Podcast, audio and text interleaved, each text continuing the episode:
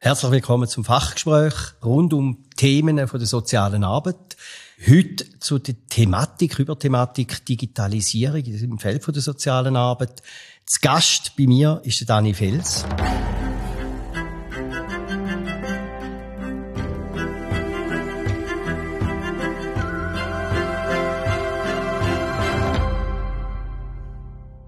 Du bist ein absoluter Experte, wenn es um Sozialraumarbeit geht, wenn es da drin auch um partizipative Prozesse geht. Und ich möchte gerne mit dir anschauen, so schwerpunktmäßig Partizipation, Möglichkeit von partizipativen Ansätzen, natürlich koppelt mit digitalen Möglichkeiten. Mhm. Und jetzt komme ich gerade und stürze drin rein und sage, was hast denn du mit partizipativen Prozessen zu tun? Das ist eigentlich schon extrem lang ein, ein wichtiger Bestandteil von meiner Arbeit gewesen. Also ich habe nach unserer gemeinsamen Ausbildung bin ich wirklich zuerst einmal klassisch im stationären Bereich gearbeitet, in Zürich, in einem Kinder- und Jugendheim.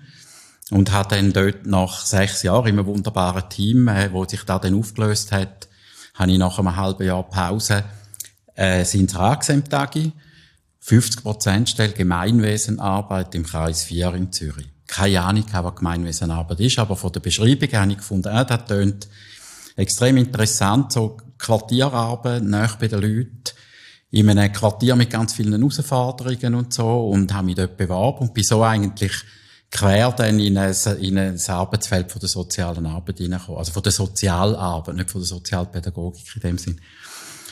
Und da ist eigentlich schon ein bisschen vorzeichnet, oder? Wenn ich sage Quartierarbeit, dann äh, bist du eigentlich sehr rasch mitten in der Partizipation in. Weil man kann die natürlich so machen, dass ich mit viel guten Ideen einfach einmal das Quartier fluten und darauf hoffe, dass, äh, dass Leute anspringen und die Ideen auch gut finden. Oder aber ich kann hören, wie die Leute dann ihr Umfeld wahrnehmen, wie die Nachbarschaften funktionieren, von für Themen dass sie beschäftigt sind, was sie umtreibt und versucht dann aus dem heraus mit den Leuten zusammen, weil ja ein Grundsatz ist von der GWA, nicht für die Leute, sondern mit den Leuten, etwas zu entwickeln, oder? Wir machen ja dann schon noch den Link, wie unterstützt dich digitale Entwicklung? Wie unterstützt dich auch neue Medien, Internet in dem Aufrechterhalten von diesen partizipativen Prozessen oder diesen mhm. partizipativen Ansätzen. Ich möchte aber noch, äh, noch an dem Ausgangspunkt bleiben. Heißt denn da, dass du eine demokratische Form von Arbeit, von, von einem Lebensumfeld bevorzugst? Oder da ist eigentlich dein, dein professioneller Ansatz zum mhm. Lebenswelten, Lebensräume gestalten? Ja, das ist äh, für mich sehr im Zentrum, dass es um Demokratisierung geht und eben explizit auch um Demokratisierung, wo alle Anwesenden einbezieht. Also ja. alle Anwesenden im Quartier unabhängig von Alter und Herkunft. Ja. Wir kommen dann, ich muss immer sagen, wir kommen dann noch zu der Digitalisierung. Ja. Meint aber die, die Basislegung, die wir jetzt miteinander machen, ist schon noch wichtig. Ich, ich merke im Zusammenhang mit Partizipation, heisst ja noch nicht, dass alle mitmachen. Mhm. Und ich kann mir vorstellen, wenn du sagst, ich gehe in so eine Quartiersentwicklung oder wir schauen da, ob wir den Spielplatz inklusiv machen, barrierefrei machen, heisst ja nicht, dass du alle Nachbarschaft, alle Bewohnerinnen und Bewohner von dem Quartier hast. Und Partizipation mhm. ist ja dann nicht immer eine ausgewogene Logik von einer Entwicklung. Mhm, das stimmt, da kann ich ein bisschen ausholen, weil es fängt eigentlich, also grundsätzlich ist ja ist ja mal das Statement, wir wollen alle erreichen. Also es müssen alle davon wissen, dass es Mitwirkungsmöglichkeiten gibt. Und jetzt ist auch häufig so ein politischer Einwand, dass, äh, dass es schwer erreichbare Zielgruppen gibt. Und dass da eine Herausforderung sagt, da können sprachliche Hürden sein, da können Bildungshürden sein, da können, kann ökonomisch Gefälle sein, whatever. Aber ich sage, es gibt keine schwer erreichbare Zielgruppe. Es gibt nur die falschen Methoden, die zu erreichen. Und da fängt eigentlich dort schon an, dass man muss überlegen, ja, lange es denn jetzt, wenn ich, äh, wenn ich Flyer in die Briefkästen verteile? Oder zielt da den Leuten vorbei, oder es wird als Werbung gelesen und verschwindet gerade wieder. Äh, vielleicht muss ich auch viel kommunikativer auf die Leute zu und sie persönlich ansprechen, persönlich einladen. Oder eben, kommen wir vielleicht dann auch noch bei der Digitalisierung nochmal drauf zurück, auch unterschiedliche Wege testen, wie die Info zu den Leuten kommt. Und auch dann wird es natürlich, wenn ich es erreicht habe, wird es Leute geben, die sagen, hm, mache ich nicht mit. Jetzt kann es sein, dass vom Thema zu wenig direkt betroffen sind, weil ein wichtiger Indikator fürs Engagement ist eigentlich, dass man vom Thema in einem gewissen Maß persönlich betroffen ist und sich auch erhofft von dieser Mitwirkung, dass man kann einen Teil beitragen zur Veränderung bei dem Thema. Wenn da zu wenig gegeben ist, dann nachher, äh, dann habe ich ja keinen Anlass, jetzt zu sagen, also nur jetzt aus, mal vielleicht aus Neugier sitzt mal jemand dazu. Aber es hat, es hat nichts Zwingendes. Und da ist meine Haltung klar, es gibt genauso ein Recht auch auf Nicht-Partizipation. Aber vorausgehen wir, dass man den Leuten die Möglichkeit gegeben hat, zu partizipieren. Und wenn sie sich dann dagegen entscheiden, ist das absolut okay. Also wäre unsinnig, irgendwelche Anstrengungen oder Daten quasi verpflichtend zu machen. Sagen, wir müssen einen Strafbatzen zahlen, wenn er nicht kommt, oder? Wenn ich dort einhake, du weißt schon, ich bin im sozialpädagogischen Bereich so dran, wie kann man die Lebensräume gestalten, wie kann man sie mhm. auch tragfähig machen für Menschen, die vielleicht nicht die gleichen Fähigkeiten haben oder tatsächlich eine Behinderung haben oder Krankheit haben oder aus einem Migrationshintergrund kommen. Und ich erlebe da drin, ich erreiche wahnsinnig schnell, wahnsinnig gut, wahnsinnig einfach die engagierten Leute. Mhm. Die, die nicht engagiert sind, in dem Moment, wo es um Gestaltung geht, die erreiche ich praktisch nicht. Wenn sie dann aber im Widerstand sind, sind oftmals die, die nie sichtbar sind, wenn es um Gestaltung sind, die werden dann nicht sichtbar. Erlebst du etwas Ähnliches auch? Ja, das sind natürlich auch zivilgesellschaftliche Phänomene jetzt in meinem Feld, dass oft natürlich in Widerstand gehen, dann auch ein Anlass ist, äh, Partizipation vielleicht sogar einzufordern. Oder mindestens dann äh, den Diskurs einzufordern, das ist auch eine Form von der Partizipation, wenn man dann äh, versucht, die vermuteten Verursacher von einem Missstand zu adressieren und es dann gelingt, die mit den Empörten zusammenzubringen, dann, dann sind wir eigentlich mit in der Partizipation drin. Und was du sagst, dass man halt einfacher die Engagierten erreicht, das ist richtig, oder? Also wenn man jetzt, wenn man für Partizipation nicht relativ hartnäckig auch Klinken putzen, um eben den Kreis erweitern. Denn da gibt es Untersuchungen dazu, dann haben wir eigentlich ein bisschen jüngere weiße Männer, wie wir sind. Also so, so um die 50, gut ausgebildet, in beruflich gut abgesicherter Stellung. Das sind die, die am häufigsten partizipative Gefäße für sich nutzen. Und da ist natürlich zum Teil auch äh, ein Eigeninteresse dahinter oder dass man für eine Organisation steht, die Partikularinteressen vertritt. Also die können wirklich das Potenzial von der Partizipation einschätzen und packen das auch. Und jetzt kann man einfach sagen, wir sind zufrieden, wenn die kommen. Oder man kann sagen, nein, wir wollen den Kreis erweitern, damit sich eben auch unterschiedliche Lebensrealitäten und Lebenswelten auch reiben in so einem Prozess. Und wenn wir dann am Schluss auf eine Konsenslösung kommen, ist natürlich wahnsinnig viel erreicht. Also, weil die aus einem veränderten gegenseitigen Verständnis oder von einer äh, Wahrnehmung auch von den unterschiedlichen Lebensrealitäten entstanden ist. Ja. Jetzt probieren wir mal so den Link zu machen, so in neue Medien oder die Dimension mhm. der Digitalität mitzudenken, wenn es um die partizipativen Prozess geht oder um die partizipativen Anforderungen geht. Ich würde gerne bei dem Beispiel bleiben, wo ich ganz kurz erwähnt habe, von dem barrierefreien, inklusive Spielplatz. Ja. Also, das war in einem Quartier, wo, es, wo Eltern ein schwerstbehindertes Kind haben und sie haben wie den Anspruch gehabt, ich, wir möchten dann gerne mit dem Kind auf dem Spielplatz sein. Der Kind soll ein Teil sein von diesen Kindern in dem Quartier, das soll aufwachsen und mhm. da braucht man Zugang zu dem Spielplatz. Und der Spielplatz ist, wo er erstellt worden ist, nicht äh, barrierefrei gewesen. Also man ist mit dem Rollstuhl nicht dazugekommen, es hat Kreis gehabt, also es ist, äh, nichts hat funktioniert. Und dann haben wir gesagt, wir wollen das gerne haben, aber da hat man müssen Geld in die Hand nehmen. Und da hat auch Veränderungen in der in, in dem baulichen Konstrukt oder in den Zugängen, also es hat ganz, ganz viel gebraucht, um da können barrierefrei machen. Mhm. Und jetzt hast du vorhin gesagt, ja, jetzt im analogen Bereich oder vor der digitalen Entwicklung hat man müssen Klinken putzen, man hat mit Flyer geschafft, man hat vor allem die Unsichtbaren fast nicht erreicht, die nicht Engagierten fast nicht erreicht. Was wäre jetzt der Vorteil vom digitalen Medium, vom digitalen Ansatz? Finde ich jetzt gerade bei dem Spielplatz schwierig, weil da, denke, da geht es wirklich darum, die Leute zusammenzubringen und sie auch direkt ansprechen und sagen, hey, denken da mit.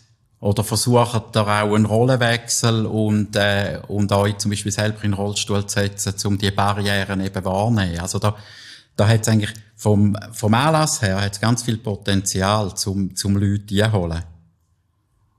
Und, äh, wenn da digitale Ergänzung, was man kann vorstellen, natürlich, was bei so Sachen interessante digitale Optionen sind, sind Visualisierungen. Oder da habe ich schon in Projekten erlebt, dass, äh, dass die Leute vom, vom ID, wo Celina hier tätig ist, äh, Visualisierung gemacht haben von Ideen, wo die Leute andere Mitwirkung vor Ort so generiert haben. Das war ein Beispiel in Herisau mit dem Obstmarkt. Und dann ist, hat man dort mal die Elemente, wo die Leute gefunden haben, die würden den Platz aufwerten, hat man mal äh, in 3D modelliert und, und hat da den Leuten zur Verfügung gestellt, um sich da anzuschauen. Und dann hat man eine zweite Runde gemacht von gemeinsamer Auseinandersetzung über mögliche Veränderungen. Und dann haben die Leute zum Teil eigene Ideen verworfen, weil sie gesagt haben, ja, wenn ich jetzt mich da so durchbewege, virtuell, dann habe ich das Gefühl, der verhebt nicht. Oder da, da stört dann auf dem Platz. Und da wäre jetzt bei so einem Spielplatz auch denkbar, dass bevor man anfängt umbauen oder so, dass man mal versucht, äh, eine Visualisierung zu machen, die wirklich in 3D erfahrbar ist. Oder die Möglichkeiten haben natürlich schon Potenzial. Wenn ich den Gedanken mitnehme und probiere noch so verknüpfen mit ähnlichen Erfahrungen, würde das ja heißen, die digitale Ansatz oder die digitale Möglichkeit kann brechen mit dem Hier und Jetzt. Also ich muss nicht unbedingt mit dem Danny Felsen Quartierbegehung machen. Ich muss nicht unbedingt äh, Tiefgarage begehen. Das, das will ich nicht. Oder? Ich will nicht am Freitagabend da machen, sondern kann völlig zeit- und ortsunabhängig etwas betrachten, etwas erleben, wo ich mir eine Meinung bilden kann. Da wäre mhm. Die Möglichkeit hat es natürlich auch, dass man, dass man wirklich dass man auch vielleicht Veranstaltungen vor Ort ergänzt mit dem, dass Leute können wirklich äh, eine Erfahrung machen, eine visuelle Erfahrung machen, wo doch an einer Begehung sehr nahe kommt, oder? Da wäre eine Erweiterung, wo man vielleicht auch in Ergänzung zu einer physischen Veranstaltung machen kann, dass das parallel ist. Da ist sowieso, glaube ich, das Potenzial, von, wenn Partizipation auch digitale Möglichkeiten nutzt, dass sie es klar als Ergänzung sehen weniger als Ersatz, aber ganz klar als Ergänzung, so erweitert Möglichkeiten, sechs eben so mit der Visualisierung, die ich gesagt habe, oder dass man eben einen breiteren Kreis von Leuten erreicht, mindestens einmal im Sinn von einer Anhörung, dass sie können sich vernehmen zu einem bestimmten Thema, weil sie vielleicht keine Zeit haben, jetzt an einer Abendveranstaltung oder, oder Wochenendveranstaltung teilzunehmen, dass sie das können, äh, online machen. können und da ergänzt natürlich den Prozess, der auch vor Ort stattfindet. Also da ist es einfach wichtig, dann auch sorgfältig darauf zu schauen, dass die digital generierten Einschätzungen sorgfältig einflüssen in den Gesamtprozess. Aber ich höre schon daraus heraus, du wirst nicht verzichten auf, auf die Erleben im Hier und Jetzt, im analogen Bereich, wenn es darum geht, das Erfassen von dem Lebensraum oder von dem Sozialraum und, und die Leute auch kennenlernen und die Beziehungsgestaltung. Ja. Da wirst du als Experte von der Sozialraumarbeit nicht wollen darauf verzichten. Definitiv nicht. Also ich würde das sicher nicht ersatzlos machen. Also für dich ja gibt es sowohl als auch, aber nicht so entweder oder. Ja, genau. Weil es ja sehr oft auch um Themen geht, wo mit, äh, wo auch mit dem Zusammenleben in einem Quartier zu tun haben. Oder vielleicht auch noch, noch kleinere Einheiten in einer Wohnsiedlung zu tun haben. Und da hat es natürlich auch Potenzial, wenn die Leute sich eine Zeit lang gemeinsam mit dem Thema auseinandersetzen, vielleicht auch in Konf Konfliktphasen und sich dann findet dort drüber, hat dann natürlich eine Wirkung über den Prozess aus. Und das kannst du nicht äh, mit digitalen Tools voll ersetzen, aber ergänzen auf jeden Fall. Ich weiß nicht, wer es geschrieben ja. hat, aber irgendwo habe ich äh, von jemandem, der sich auch auseinandersetzt mit sozialen Räumen, die hat geschrieben von Verinselungen mhm. von gesellschaftlichen Konstrukt. Mhm.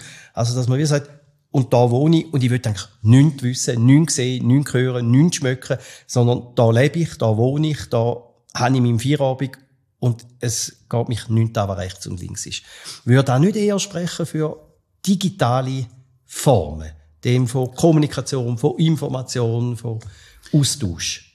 Ich meine, die, die Entwicklung, die ist beobachtbar, aber die ist nicht neu. Die haben in den 90er Jahren in Zürich beobachtet, dass neue Quartiere entstanden sind, wo Leute einfach, wo sich es können leisten, geile, teure Wohnungen sich äh, gemietet haben und eigentlich null Interesse haben am Quartier. Also es ist egal gewesen, wo die Wohnung ist, es ist einfach die super Wohnung und man ist, äh, man hat vielleicht noch irgendeinen attraktiven Arbeitsweg oder so, aber dann ist mal gut, oder?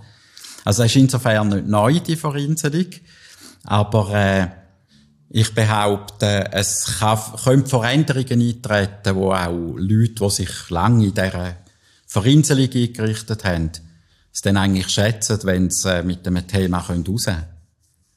Also es geht wieder um die, um die eigene Betroffenheit. Die kann natürlich so, so das Einrichten auf einer Insel kann da natürlich massiv verändern.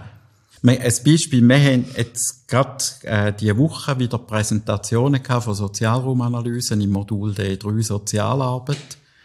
Und da hat es mehrere Gruppen gehabt, die die Erfahrung gemacht haben, wo es Leute sind befragen, dass die gesagt haben, hey, cool, ihr lasst uns zu dem Thema zu. Das ist total ungewohnt, dass, dass eben nicht einfach irgend, im besten Fall ein Link kommt, wo man an einer Befragung teilnehmen kann, sondern dass jemand kommt, herhackt, sich Zeit nimmt, echtes Interesse hat, was bewegt euch denn an dem Ort? Und also da, da wird geschätzt. Und vielleicht hat es da auch Leute drunter, die das Gefühl haben, ja, eigentlich bin ich zufrieden, so, wenn ich jetzt auf meiner Insel hocke. Irgend so eine Standard-Marketing-Umfrage kann man natürlich locker online machen. Die Interessierten fühlen zu und ist gut. Aber überall dort, wo wir vorher gesagt haben, wo es vielleicht auch einen zivilgesellschaftlichen Impuls gibt, Leute sich anfangen über etwas aufregen, bin ich sicher, sucht man Gleichgesinnte. Mhm. Ich nehme noch das Thema der Pandemie auf.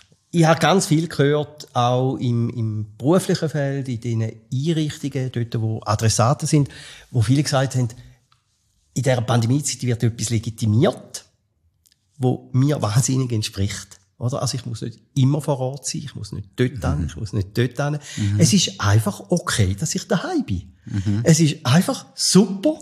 Du wirst sogar belohnt, wenn du Netflix schaust und nichts anderes machst. Ja. Dass du im PC schaust. Und ich, ich habe dann so das Gefühl gehabt, vielleicht ist da so das wieder erinnern, dass es halt viel mehr ist, wo, wo fokussiert ist auf, auf einen Standort. Und ich muss nicht einen Sozialraum haben mit Nachbarschaft und ich muss nicht irgendwo Gestaltungslogik haben, sondern der enge Raum, der ist wichtig. Oder? Das ist auch die Zeit, wo der Baumarkt völlig äh, abseits ja, interessanterweise. Angefangen, ihren, ihres Umfeld umbauen. Oder? Ja. Und meine Frage ist jetzt, hat die, die digitale Möglichkeit, die die Pandemie auch ein Stück weit äh, ausgelöst hat oder noch stärker äh, beschleunigt hat, äh, ist das nicht etwas, wo eigentlich mehr dem entspricht, als da, wo wir vor der Pandemie gelebt haben? Alle immer überall, Bewegung und dort. Mhm. Und also da ist ja nicht ganz falsch, dass die Pandemie auch Tempo rausgenommen hat, zum Teil, oder? Jetzt ist einfach die Frage, was bleibt darüber aus? Weil an und für sich da auch sich das Recht zum Fullenzen und zum Hängen eingestehen, das ist etwas extrem Gesundes. Und das ist zum Teil äh, verloren gegangen oder vergessen gegangen. Und das darf durchaus ein bisschen bleiben. Aber es wird interessant sein zu beobachten, wie schnell die Leute dann wieder in gewohnte Trott kommen, oder? Von dem, äh, immer vor Ort präsent sind. Und zum Teil ist es ja wirklich auch nicht zwingend. Also ich habe selber gemerkt, dass gewisse Sitzungen sich perfekt online machen lassen. Wo, wo wirklich kannst sagen, es ist unsinnig, dass Leute von allen möglichen Ecken anreisen, um da eine Stunde etwas zu diskutieren. Mhm. Also da, da gewinnt man ja auch Zeit, die man für anderes kann nutzen kann. Das ist dann auch ein individueller Entscheid, da ich jetzt einfach nochmal etwas anderes schaffen oder da ich eben zwischendrin mal eine Folge von einer Staffel von einer Netflix-Serie schauen. Aber wer natürlich wie soll ich sagen, es hat ja Leute, die an dem extrem gelitten haben. Da haben wir ja zum Teil auch mit über, Studienberatungen, die wir beide machen, dass auch Leute hat, die wirklich an dem gelitten haben, so in die eigenen Räume und auf sich selber einfach voll zurückgeworfen sind und dorthin verbannt sind. Oder nur und, noch im digitalen Modus. Oder nur noch im digitalen Modus sein. Und sagen, das ist, das ist mir eigentlich fremd, das, äh, wenn die Abwechslung nicht ist. Oder ich habe mich nicht für ein Fernstudium eingeschrieben. Ja. Ja. Also, es ist, es ist, es ist wie so ein bisschen, es ist wahrscheinlich auch recht individuell, wie man das gehandelt hat. Oder ich glaube, wir haben beide am Anfang der Pandemie ja uns müssen extrem disziplinieren, dass wir nicht noch am Sonntag haben. Wie ist denn, du, du bist, bist die Hause gewesen, Kompi steht nebenzu, es kommt noch eine Anfrage, ja, jetzt ist halt Sonntag, aber ich kann ja das jetzt gerade noch schnell erledigen. Ja. Und ich habe mir dann wirklich äh, angefangen, die auch klare Tagesstruktur machen, wo ich Arbeit und Freizeit quasi trenne. Oder hat dann auch den Kompi in einen anderen Raum verbannt am Anfang habe ich einfach, weil ich wahnsinnig gerne in, in meiner Küche bin, ich eine ganz schöne grosse, also es ist eigentlich ein, ein Wohnraum, oder? Gefunden, ja, da ist mir wohl. Haben mich eingerichtet dort mit externen Bildschirm und allem. Und nach zwei Wochen habe ich mich gespinnt. Der steht immer da und ruft, oder? Ja. Ah, das habe ich auch erlebt, oder? Ich, vor der Pandemie das habe ich den Laptop nie mit heimgenommen. Der ist immer da gewesen. Ja. Ich habe den nie. Ja. Und auf einmal habe ich gemerkt, ich muss den Laptop haben, damit ich überhaupt auf die Systeme zurückgreifen kann, die ich brauche. Ja. Also da hat sich schon verändert. Also das digitale Tool ist für mich ja sehr relevant gewesen, um meinen Job überhaupt zu machen. Aber der hat dann gewechselt vom, vom Arbeitsfeld, vom Arbeitsraum hin in meinen Lebensraum, in meinen privaten ja. Lebensraum. Also die Vermischung, die habe ich äh, auch erlebt. Und die Vermischung würde ich nochmal mit dir anschauen. Ich weiss, wir haben im Vorgespräch gesagt, ah, das wird ein schwieriges Thema sein. Aber in dieser Pandemie ist ja dann auch so die Frage gekommen, können wir nicht virtuelle, digitale Beratungsräume, Begleitungsräume, Betreuungsräume aufstellen. Und ich weiss, du bist wirklich ein Fachmann, du beschäftigst dich auch schon seit langer Zeit, oder? Mit so Möglichkeiten, auch mit innovativen, äh, Möglichkeiten. Wäre da nicht auch eine Form von Zukunft? Weißt du, wenn wir jetzt gehört haben, Homeoffice und, und Sitzungen und so. Das klassische Beratungsansätze von der sozialen Arbeit. Klassische Betreuungsansätze von der Sozialpädagogik, nicht im virtuellen digitalen Raum, kann umgesetzt werden. Da kann ich eigentlich ganz kurz beantworten. Äh, es erweitert Möglichkeiten, aber die Leute müssen die Wahl haben. Wenn ich nicht würde, in unserem Kontext, sagen, hey, unser Angebot gibt's jetzt nur noch virtuell. Sondern die Leute, die wir mit ihnen zu tun haben, die müssen die Wahl haben. Und da bin ich sicher, es hat solche, also da sieht man ja zum Teil auch bei, bei Online-Beratungsangeboten, wo es gibt, zum Beispiel im Bereich Sucht, wo es auch für Jugendliche viel gibt. Es gibt einen Teil, wo da extrem schätzt, dass halt auch in der Anonymität der Beratung möglich ist, dass die aber in, jetzt wirklich technisch sicherem Umfeld passiert. Oder? Es gibt Spartools, die wirklich äh, auch sorgfältig, äh, datenschutzmäßig abgesichert sind. Da gibt es durchaus Leute, die, sagen, mal, da, da bin ich froh, habe ich die Möglichkeit, zum, zum wirklich mich überhaupt einmal öffnen oder mir mal einen Rat einholen. Aber ich finde schon, man müsste, ähm, man müsste wählen weil es auch Leute gibt, die wahrscheinlich recht verloren wären, wenn sie wie in, in virtuellen Raum gezwungen werden. Sagen, wenn du vielleicht sogar, vor allem wenn es vielleicht sogar noch ein Zwangskontext ist, dass du musst eine Beratung wahrnehmen, weil da irgendein Yoga oder wer auch immer verfügt hat. Und du musst da jetzt aber im virtuellen Raum machen, du hast gar keine andere Wahl, dann kann das auch dazu führen, dass sich da jemand komplett blockiert, oder? Oder, oder auch in kommt. Das Paradigma von der Selbstbestimmung und da innen auch von der Teilhabe oder von der Partizipation ist ja Option. Und es müssen valable Optionen genau. sein. Oder? Das, genau. das sind so zwei Punkte. Aber erleben wir in unserem Alltag, weißt jetzt gar nicht, sind wir Adressaten von der sozialen Arbeit, sind wir in dem professionellen Kontext, erleben wir die keine Option haben, nicht andauernd. Also ich merke, wenn ich irgendwo welche Dienstleistungen will, ich habe nur noch die Möglichkeit, mit dem Smartphone das abzuholen. Ich habe gar keine andere Möglichkeit. Ja, ja, klar. Also wenn du telefonierst, heisst, wählen Sie bitte auf genau. dieser Website. Ich habe keine andere Option. Ist da nicht einfach auch im Zusammenhang mit der Digitalisierung aus Auflösen von überhaupt von Optionen? ich finde halt nicht, dass man da unbedingt mitmachen Also weißt du, die Felder jetzt in, in, in der sozialen Arbeit und dort in diesen Bereich, wo wir auch Mitgestaltungsmöglichkeiten haben, dort finde ich, müssen wir da ja nicht einfach übernehmen, sondern sagen, wir haben noch andere Verpflichtungen oder bei uns zählen noch andere Faktoren. Wenn ich meine Hausratversicherung oder auch ein Bankkonto nur noch online verwalte, dann finde ich das sogar noch ganz komfortabel und so. Also weißt, und wir haben aber zum Teil, äh, wir haben es mit anderen Themen zu tun. Wir haben es direkt mit Leuten zu tun, wo, wo, wo ich finde, äh, müssen wir sehr an dem festhalten, dass wir die Wahlmöglichkeiten äh, offen behalten. Also, dass man, dass man für das auch kämpft, wenn das sollte in Frage gestellt werden, wenn, mit was auch immer, Argument, Effizienzsteigerung etc. Mit so Sachen sind wir ja konfrontiert. Mhm. Aber, also, oder, oder auch, auch an der Hochschule, finde ich, müssen wir aufpassen, dass nicht jetzt vieles nur noch online passiert, weil man damit halt keine Kosten sparen, sondern es soll immer auch eine Einschätzung sein, um was für Themen geht und es soll eine fachliche Einschätzung sein, bevor man entscheidet. Und bei einem Teil ist es sinnvoll, ist auch absolut passend und bei anderen muss man sagen, nein, da beschäftigen wir uns mit etwas, wo man mindestens hybrid muss denken oder wo vielleicht sich aufdrängt, dass man es physisch denkt, analog denkt.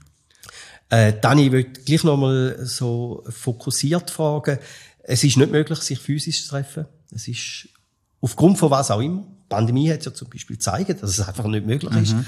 Und jetzt ist es nur möglich digital digitale Treffpunkte, Beziehungsbereich aufbauen. Was muss die Voraussetzung sein, dass das funktioniert? Dass dort dann auch das partizipative äh, Beziehungslogik könnte aufgebaut werden.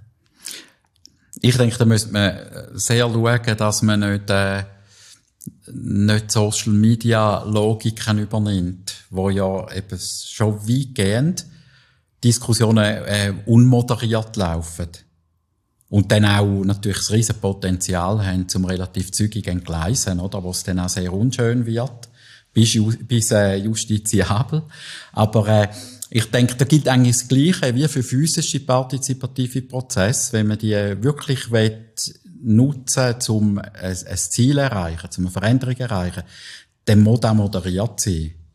Und das ist durchaus anspruchsvoll, natürlich im, im digitalen Raum, äh, moderieren. Aber da, da ist äh, sicher der Aufwand wert, wirklich so Diskussionen zu begleiten, zu moderieren, äh, einzugreifen, eine Frage reinzuwerfen. Oder vielleicht schon auf eine Plattform einladen, wo man wirklich den Rahmen nachher definieren Also, gerade wenn man jetzt mit Teams, äh, Zoom, wenn man so schafft, dann, dann bestimmt man ja den, den Rahmen selber. Aber ich würde auch dort nicht einfach da den Leuten überlassen und sagen, ja, da ist das Thema, sondern mir auch ein paar methodische Gedanken machen, wie es aufbaut. Schaffen wir in kleineren Gruppen. Also, biete verschiedene Räume an, wo die Leute austauschen. Kommen wir im Plenum zusammen. Wie ist es gerahmt? Wie wird diskutiert? Und das, so, ist, schon, das, das ist möglich. Das ist technisch Das ist technisch möglich. Und da, ich meine, da haben wir jetzt auch in der, in der Pandemie-Zeit sehr viel Gelegenheit ausprobieren. Ich habe selber viel gelernt dabei und sehe Möglichkeiten. Also da, da hat, ähm, da ist sicher denkbar. Mhm. Also ich würde sogar sagen, es ist wirklich auch denkbar über die Pandemie aus, dass man dass man mal sagt, jetzt, jetzt, jetzt führen wir mal einen Mitwirkungsprozess durch, wo wir ganz bewusst digital machen, weil wir vielleicht Leute von verschiedenen Standorten erreichen wollen, die nicht einfach gerade Tür an Tür wohnen oder so, oder weil äh, vielleicht physisch nicht einen passenden Raum hat, um das zu machen. Gibt es verschiedene Gründe dafür. Wenn ich nochmal so zurückgehe in, in, in deine Form von Sozialraumarbeit und da mit einem Sozial, äh, sozialarbeiterischen Auftrag, du hast mal irgendwann mal gesagt, in einem Referat oder in, in, in, einer, in einem Vortrag, es gibt partizipative Momente, die zu einer exklusiven Dynamik führt. Oder? Dass du sagst, wenn ich da partizipativ einfordern, kann es Leute sein, können es Menschen sein, die wegkippen. Weil sie nicht zu dem System kommen, weil sie kognitiv nicht nachkommen, weil sie einfach die Ressourcen mhm. nicht haben und, und, und. Wie könnte man denn jetzt im Zusammenhang mit der Digitalität das exklusive oder die exklusive auflösen? Also weißt, wenn es um äh, physische partizipative Prozess geht, wo man mit Leuten zusammenhackt, dort legen wir immer sehr viel Wert drauf, dass voraus die Rahmenbedingungen sehr genau geklärt sind. Also auch mit den Entscheidungsträgern und mit den Auftraggebern. Häufig sind ja das Gemeinden. Und die müssen sich bewusst sein, was wollen mit dem. Es muss auch klar sein, dass Mittel für das zur Verfügung stehen. Und wie der Umgang eben ist mit, den, mit dem unterschiedlichen Wissensstand. Und wir haben äh, einen grossen Prozess gehabt, hier im Gebiet Bahnhof Nord, wo die Fachhochschule ja auch steht, wo äh, Architekturteams eingeladen sind, äh, Test, an einer Testplanung teilzunehmen. Und sie sind aber aufgefordert gewesen, ihre Ergebnisse nachher so zu kommunizieren, dass alle Leute die verstehen. Und das ist wunderbar gelungen. Also hat es wirklich auch bei den Architekturteams hat's Leute dabei gehabt, die da haben können abbrechen, wo es auch haben können visualisieren für Leute, die sich schwer tun mit Plänen lesen und so.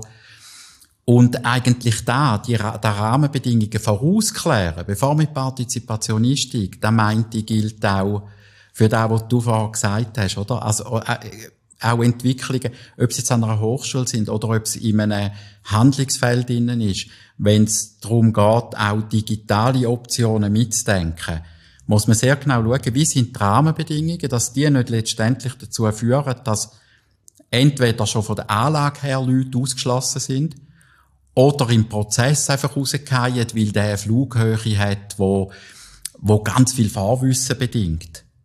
Weil eine gelungene Partizipation ist immer auch ein Lernprozess. Die Expertinnen und Ex die Fachexpertinnen und Experten lernen von den Betroffenen, kommen Einblick über in eine Welt, die sie bis jetzt nur aus einer Metaperspektive kennen, oder? So als Beobachter. Und die Betroffenen kommen Expertise mit über von Fachexperten, die etwas erläutern können. Also wie funktioniert eine Verkehrsplanung? Super komplex, kommt immer wieder vor im partizipativen Prozess, ist aber schwierig, weil nicht gross beeinflussbar. Die Rosenbergstrasse da aus, da redet der Bund mit, weil es ein Zubringer zu der Autobahn ist. Also würde man den Anwohner jetzt etwas vormachen, wenn man sagt, ja, wir können mal ein bisschen darüber reden, wie man die Straße anders gestalten kann, oder? Aber man könnte jemanden einladen, vom Astag, jemand vom Kanton, von der Verkehrsplanung, von der Stadt, wo verständlich erläutert, wie greifen die Prozesse ineinander wieso sind die ja so komplex, oder auch sagen, wieso ist da Partizipation nicht möglich. Das ist übrigens auch ein Punkt. Auch begründen, wieso dass das Thema nicht geeignet ist dafür. Und meine Erfahrung ist, dass da die Leute sehr gut verstehen. Wenn man es nicht begründet und einfach sagt, nein, machen wir nicht, dann kommt es schlecht an. Aber wenn auch begründet wird, wieso das zum Thema Partizipation nicht möglich ist, dann äh, wird es nachvollziehbar, oder? Mhm. Und man hat den Kontext. Und eben da meinte ich, so die Logiken sollten auch ähm, für die digitale Transformation gelten, wenn man in Organisationen schaut, wohin soll es da gehen, dass man immer schaut, wie sind die Rahmenbedingungen und werden wir letztlich auch unseren Klientinnen und Klienten gerecht mit dem? Oder stellen wir die komplett ins Abseits, weil wir einen Weg gehen, wo, wo viel zu komplex ist? Ich würde gerne mit dir so ein ganz konkretes Fallbeispiel mal so durchspielen. Mhm. Ich würde gerne das Fallbeispiel äh, erläutern, wo ich bin da dazu in einem Coaching, wie sollen wir da mit Konflikt, und das ist vor allem um Konfliktarbeit gegangen, und würde gerne mit dir dann also entwickeln, wie könnte man jetzt da drin in partizipativ im Moment auch über digitale Tools, Apps oder was auch immer äh, gewährleisten. Und zwar geht es darum, äh, da dort Schulweg. Äh, Jugendliche von einer Oberschule haben einen Schulweg durch ein Quartier. Und in dem Quartier hat es äh, ein Bänkchen mit einer Lampe und die haben sich dort getroffen. Sie haben sich dort halt Morgen um halb sieben getroffen damit sich alle dort und dann gemeinsam durch das Quartier dann nachher in die Schule. Und da hat Emissionen gegeben, äh, einfach Jugendliche, oder? Schulweg. Mhm. Also einfach alles da, wo ist. Und er hat dann schon wirklich die Spitze gehabt, wo dann jemand in die, äh, in in die Gärten gegangen ist, von den Einfamilienhäuschen in dem Quartier und Tomätchen gestohlen hat, wo äh, jemand gezüchtet hat, oder in, in Zierfisch, äh, Brunnen reinpinkelt hat. Also das sind so die, Und die Quartiersbewohner haben dann natürlich die Schulleiterin und die Schulsozialarbeiterin angerufen, oder? Weil sie haben ja die Kinder nicht wirklich kennt, weil die sind von einem anderen Ort gekommen. Sie haben einfach müssen durch das Quartier. Ja. Und da hat dann wirklich einen Konflikt gegeben, wo dann nachher die Schulleitung und auch die Schulsozialarbeiterin Also wir müssen reagieren. Oder? Obwohl eigentlich heisst, Schulauftrag geht bis zum Areal und der Schulweg gehört eigentlich zu den Eltern. Aber sie haben wie so das mhm. Gefühl gehabt, da ist jetzt so ein Konflikt da drin rein und sind ganz verschiedene Leute involviert und, und, und, und, und, und. So. Und jetzt, wie könnte man jetzt da den Konflikt und die Situation aus Sicht von der Schulsozialarbeiter, die den Job bekommen hat, machen Projekt, machen mhm. Sozialräume das Projekt, wie könnte man da mit den Hilfsmitteln von digitalen, neuen Medien, Internet, wie könnte man da und wo könnte man da partizipativ aufbauen? Was wäre da? Das ist jetzt zwar schon ein Beispiel, wo ich zuerst an äh, physische Partizipation denke, weil doch der, der Punkt bei so Sachen ist immer, dass die Anwohner, die sich aufregen, und das ist ja nachvollziehbar, dass sie sich aufregen, klar, äh, da gibt's nichts dagegen zu sagen, aber dass die ja eigentlich sich bei der Schulleitung melden, mit der Erwartung, stellen ab. Oder da hat eine gewisse Dringlichkeit, man erhofft sich schnelle Veränderung und so. Und da impliziert ja wirken auf die Kinder, die Jugendlichen ein, dass die mit dem hören. Und interessant wird's aber, und partizipativ wird's erst dort, wenn man zum Beispiel die Jugendlichen mit denen Anwohnern zusammenbringt, super moderiert. Und da wäre jetzt eben genau ein Beispiel dafür, wo ich in dem ersten Schritt mindestens würde äh, das Analoge im Digitalen vorziehen. Und das ist so oft zu beobachten, gerade wenn es um, um Jugend im öffentlichen Raum geht, oder äh, eben da dann auch das bis im privaten Raum greift, die Pfarrgärten und so, dass, äh, dass ein starker Druck besteht dann auf Fachleute, da jetzt auf die Schulsozialarbeiter, ich komme, schau, dass die das nicht mehr machen, oder? Und das eigentliche Potenzial liegt aber drin, dass die verschiedenen Seiten überhaupt zusammenkommen und einmal voneinander hören. Oder dass auch Jugendliche im Motor hören von den Anwohnern. Wieso ist das nervig? Anwohner aber vielleicht auch gehört, was macht es denn aus, dass das Bänkli so ein magischer Startpunkt ist, um dann gemeinsam in die Schule zu streifen, oder? Und da haben wir viele auch so Themen, sind wir schon oft äh, eingeladen gewesen, auch etwas zu machen. Oder eben dann so, da zu moderieren. Das passiert immer wieder mal in der Stadt, in Gemeinden im Kanton, wo, wo Jugendliche einfach Raum in Beschlag nehmen. Und da gibt es fachlich ganz viele wichtige Argumente für, wieso das da wichtig ist, dass Aneignung ein, ein wichtiger Schritt ist auf dem, auf dem Weg zum Erwachsenwerden und dass da eben genau auch darum geht, Grenzen zu verletzen. Ich und darum ist es wichtig, weißt du, auch so die Welten zusammenzubringen oder miteinander in Austausch zu bringen. Würdest du dieser Schulsozialarbeiterin und dieser Schulleitung empfehlen, dass die Leute, dass sie sich nicht müssen outen oder dass sie nicht müssen, oder dass sie können in dieser anonymisierten Logik sein, dass man sagt, hey, wir haben ein Beschwerde Tool, eine Beschwerdemöglichkeit auf unserer Website. Oder? und dass in die Website und der Beschwerdeansatz ein Stück weit geführt ist, oder? Dass ich nicht einfach den Rotz rauslasse und mhm. wir kennen die Kommentare, die dann kommen, oder? Also, dass der Kommentar noch hässlicher ist als der Post selber. Ja, da würde ich auf jeden Fall etwas ohne Kommentarfunktion einrichten. Weißt, wenn es jetzt darum geht, einmal sich ein Bild zu verschaffen. Also du würdest standardisieren? Wer, wer regt denn die Leute auf? Da kann man anonym und so, können sie da dort posten, aber nicht, dass dann nachher äh, da würde sich auch instrumentalisieren lassen. Das Nachbar sagen, du geh bei mir noch kommentieren, ich habe dort wieder etwas rausgehauen. Aber es geht wirklich mal um Übersicht zu verschaffen. Und eben darauf reagieren könnte man mit einer positiven Umkehr, dass man sagt, hey, cool, Leute, gehen fotografieren, aber wir wollen etwas anderes wissen von euch. Ja. Wir ja. haben jetzt ein Bild davon, was die Aufreger sind. Aber jetzt nimmt es uns auch Wunder, was denn für euch die Lebensqualität ausmacht, was eure wichtigen Orte sind und wieso das da so ist. Und dann hat man im besten Fall wirklich eine Basis, um in Austausch zu gehen miteinander.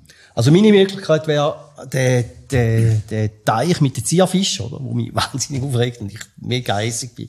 Und so, und meine Käuse jetzt tatsächlich immer sterben. Und so. Also, dass ich die Möglichkeit auf die Website zu gehen und dann aber in einer standardisierten, wohl aber wertschätzenden Kritik, kann mich äußern, hey, das funktioniert nicht, ich werde geärgert und, und, und. Habe ich denn nicht die Möglichkeit, oder würde auch nicht das Digitale eigentlich ausmachen, dass ich tatsächlich in meinem Prosa kann sagen, mein Vorschlag wäre? Oder? Gut. logisch ist das denkbar. Die Frage ist, ob die Leute, wenn sie noch im Aufregerinnen sind, bereit sind, äh, selber Lösungen anzudenken. Aber wäre ein Versuch, unbedingt. Ja. Also würde ich nicht, äh, würde ich jetzt nicht von Anfang an verwerfen. Ja. Kommt ein bisschen darauf an, wie, ich kenne ja jetzt das Beispiel nicht aus eigener Anschauung, weißt, wie, wie hoch dort die Emotionen schon gehen und so. Natürlich ist da immer eine Option, auch immer gerade schon einzuladen, zu sagen, ja, um was wäre für mich die Veränderung? Um da geht's ja letztlich immer auch bei der Partizipation. Ja. Auch zu hören, was haben denn die Leute für Ideen, für Vorschläge und äh, und die überhaupt noch nicht zu werten, zu sagen, nein, das geht sowieso nicht, oder? Das wäre ein absoluter Killer. Sondern wirklich einmal zu sammeln, was wäre denn für Leute eine positive Reaktion oder eine positive Veränderung in Bezug auf den Aufreger. Werden das wäre ein interessanter Versuch, ja. Ob, dass die Leute nicht nur mal den Dampf ablösen, also da können sie deponieren, da regt mich auf, da ist passiert. Und dann aber auch, was müsste sie, damit ich wieder zufrieden wäre? Was wäre meine Form ja. von Lebensqualität? Oder woran merke ich, dass ich wieder Lebensqualität habe? Äh, jetzt gleich noch so das Partizipative und auch die Chance von, von digitalen Möglichkeiten so der First Step, oder? Also, dass Kids sagen, ach, dem will ich nicht begegnen. Ja, da drin, ich will nicht, oder? Es wäre mir einfacher, da im digitalen Raum machen, da auf, in einem digitalen Modus machen. Oder? Also, so, im Sinn von einer Annäherung. Also, meine konkrete Frage wäre, wäre ein digitales Vorgehen nicht auch äh, eine erfolgreiche Annäherung an schwierige Situationen, an schwierige Beziehungskonstellationen, gerade in so sozialräumlichen Konflikten, wie wir es jetzt angeschaut haben. Habe ich jetzt noch nie ausprobiert. Also, ich, ich kenne eh noch die Situation, dass gerade in konfliktreichen Situationen mit Leuten zusammenbringt und da ist einfach, äh, dann die grosse Herausforderung an die Moderation. Die muss parat sein, dass da zuerst vielleicht eine Phase folgt, wo es einmal ein bisschen hoch zu und her geht. Äh, ein interessanter Gedanke ist der, wo du das sagst, vielleicht wären jetzt Jugendliche gar nicht bereit, sich diesen empörten Anwohnern zu stellen, weil sie einfach auch bestimmte Befürchtungen haben. Und, äh, da meint ich aber, wenn da gut gerahmt ist, dann sollte das möglich sein. Und andererseits wäre es ein Versuch, würde aber also, dass ein Einstieg zum Beispiel digital wäre, dass man, dass man den Austausch mal, mal so würde machen. Dass quasi alle könnten die, an einem sicheren Ort sitzen und da teilnehmen. Und da würde ich aber wahrscheinlich dann als, als, äh, als einen ersten Schritt einsetzen. Oder als ersten Schritt nach dieser Sammlung, wenn mal die mhm. Auslegeordnung da ist. Wie ist die Wahrnehmung von beiden Seiten für den jeweiligen Raum? Und, äh, wenn man dort ein bisschen warm gelaufen ist, digital, dann fände ich eben schon noch eine Begegnung wichtig. Also weißt du, um dann da, ja, ja. zum, zum ja, da wirklich so den Hochdruck rausnehmen, geht es wahrscheinlich nicht ausschließlich digital. Aber ich finde es einen interessanten Gedanke, quasi so, wenn, wenn die Empörung noch auf dem Höhepunkt ist, zu sagen, es kann auch schwierig sein für Jugendliche, sich dort drin dann auch zu exponieren. Oder wenn man so ein bisschen Konflikttheorie anschaut, oder? Dass, es passiert ja dann sehr schnell, dass es einen kalten Konflikt gibt, oder? Mit denen will ich nicht mehr reden, da passiert nichts. Ja. So. Und da wäre da wie eine Handreichung, dass man genau. sagt, hey, wir, wir genau. versuchen so aus dem Safe Space genau. raus. Genau. Natürlich auch gut gerahmt, gut moderiert, ja. das ist keine Frage, aber, ja. Äh, ja. Wenn man jetzt weiterentwickelt, so die Logik, wir haben auch schon so in, in Lateinengesprächen ganz kurz mal angeschaut, äh, gibt es denn schon Entwicklungen, gibt es schon Tools, für so digitale Lebenswelten, Lebensräume, oder? Wo ganz konkret auch Sozialraumarbeit kann gemacht werden oder da innen auch Beziehungsgestaltung innerhalb von einem Quartier, Stadtteil oder innerhalb von einer diversen Organisation. Gibt es da schon Ansätze?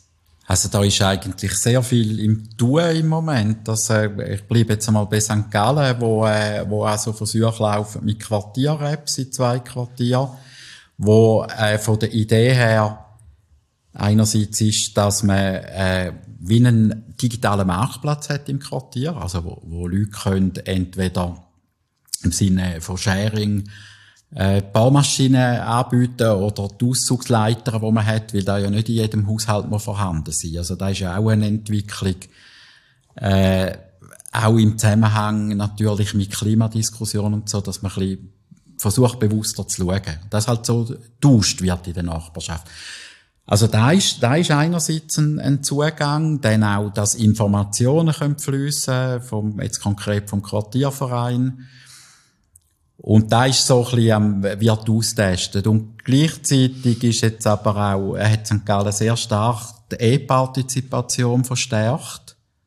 St. Gallen ist ja auch, äh, die, die erste oder eine von den ersten, ich glaube sogar die erste Stadt gewesen, wo ein CDO eingestellt hat, also ein Chief Digital Officer wo äh, viel Erfahrung mitbringt aus Deutschland mit, mit Partizipation. Was macht er? Weiß sein Job? Also da tönt, da tönt er, immer so er ist, spannend. Er ist eigentlich auf allen Ebenen involviert in der Stadtverwaltung, wo es um Digitalisierung geht. Das sind äh, bei, den technischen Betrieben äh, eher Fragen zu Smart City, also wenn man Überprüfen vom, äh, wie ist der Strombedarf, woher beziehen wir den, das, ist ja, das sind ja alles Geschichten, die digitalisiert sind, die von dem her auch nicht in Frage gestellt sind.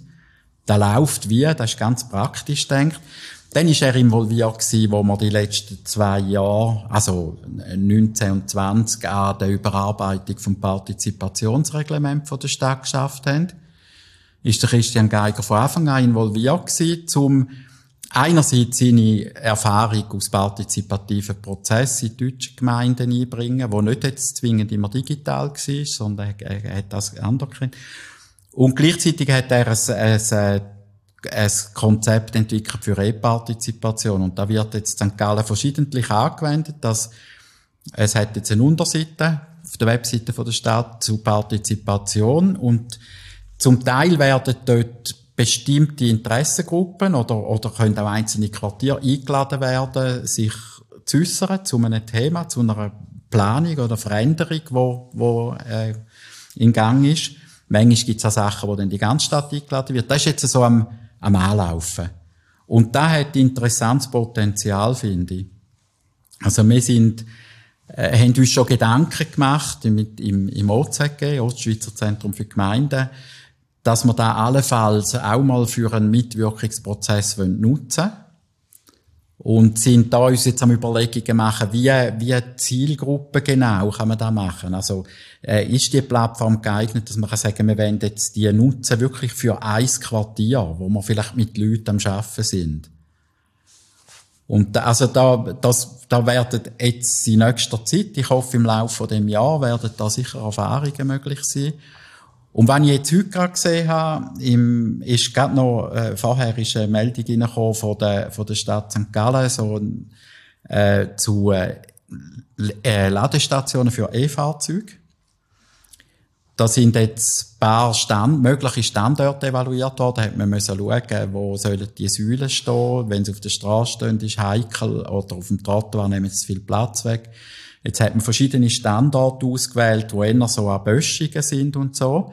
Und dort jetzt die Anwohner dort, die, die sind jetzt eingeladen, sich zu äußern oder auch bekannt zu geben, ja, wie viel in dieser Nachbarschaft haben Bedarf nach so einer E-Ladestation. Und dann wird entschieden, welche, glaube, sieben sollen jetzt in einer ersten Phase dann realisiert werden. Also so in die Richtung geht mhm. da, oder? Und wir würden es gerne natürlich auch nutzen für wirklich äh, Partizipation auf Quartierebene, wo es darum geht, was für Themen mehr so im Zusammenleben beschäftigen die Leute. Und da wäre es auch eine interessante Ergänzung. Wir sagen aber natürlich, wir machen es nicht ausschließlich digital. Weil wir uns bewusst sind, dass immer wieder bei den sogenannten schwer erreichbaren Zielgruppen. Wir wollen auch Leute erreichen, die vielleicht Digitalisierung noch ziemlich an ihnen vorbeigegangen ist.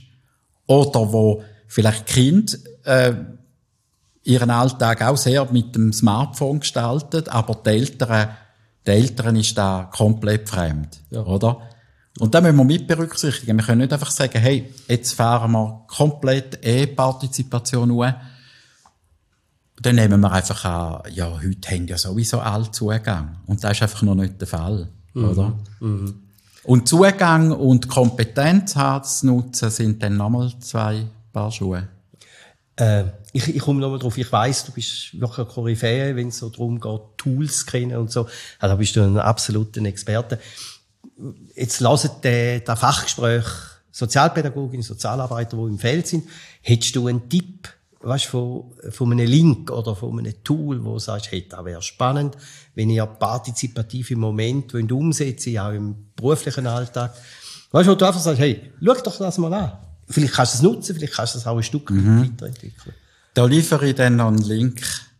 Äh, es gibt von der von einer technischen Uni in Deutschland, die haben äh, über Padlet, also die Online-Pinwand, haben die super gepflegte Seite mit Tools speziell für die soziale Arbeit. Das ist das, was du mir mal gesagt hast. Ja. Und das ist absolut genial, weil du hast wirklich für verschiedene Verwendungszwecke da eine Anregung, oder? Ja. Und da ist, das ist eigentlich im, im Moment mein Tipp. Hey, schaut euch dort mal um, probieren das eine oder andere aus. Äh, man hat dann auch immer die Wahl, sie, sie schauen da sehr stark drauf, dass immer auch Open Source Geschichten drin hat. Auch, äh, halt Tools, wo sorgfältig mit den Daten umgegangen wird, weil da, denke ich, dürfen wir nicht außer Acht lassen, äh, was da so passiert, oder?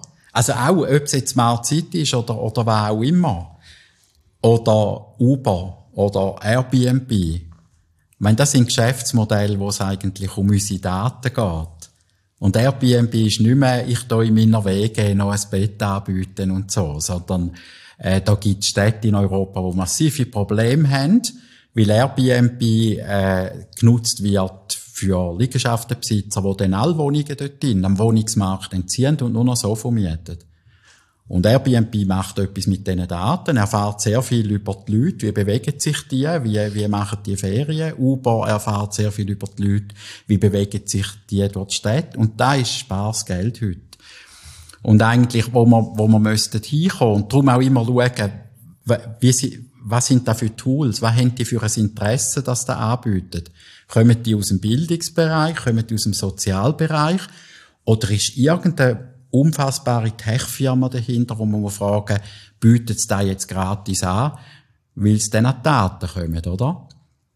Und da ist, da finde ich eine grosse Herausforderung. Und in Europa gibt es doch gewisse Bestrebungen mit der Netzpolitik in Deutschland, mit der digitalen Gesellschaft in der Schweiz. Gibt es Vereinigungen, die eigentlich versuchen, den Diskurs am Leben zu halten, dass man eigentlich sollten Big Democracy erreichen, also dass eben auch äh, immer wieder über Digitalisierung offen diskutiert wird, dass man sich dazu vernehmen kann, dass man auch gewisse Entwicklungen kann Frage stellen dass Städte sensibilisiert sind, wie wird, die, wie wird die verschiedenen Bereiche Digitalisierung eingeführt, dass es ein demokratischer Prozess ist, oder?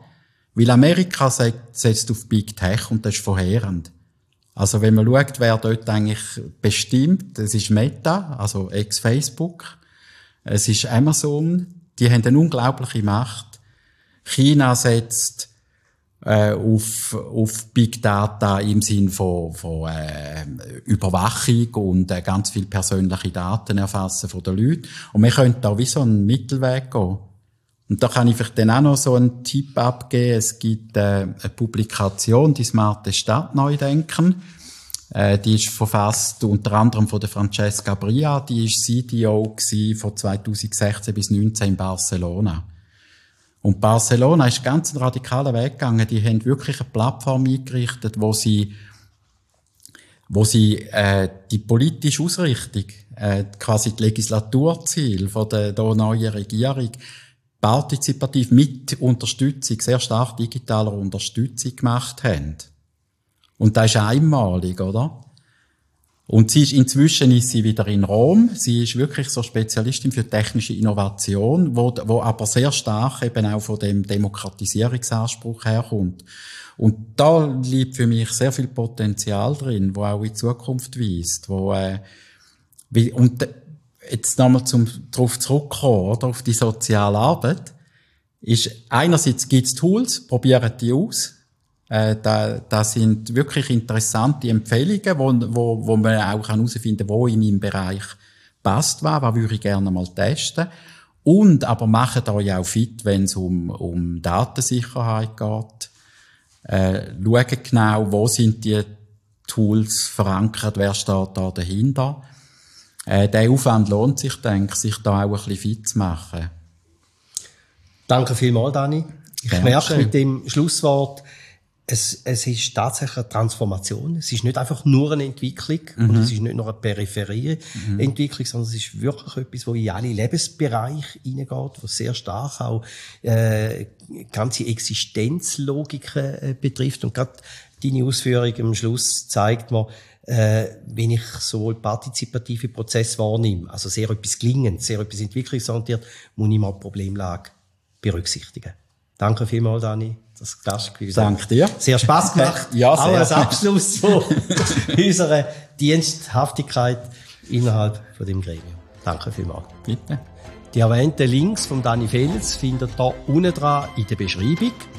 Da war ein Fachgespräch von der Ost, Departement Soziale Arbeit. Ihr findet die Fachgespräche auf dem YouTube-Kanal. Ihr könnt es auch als Podcast hören auf Apple Podcast und auf Spotify.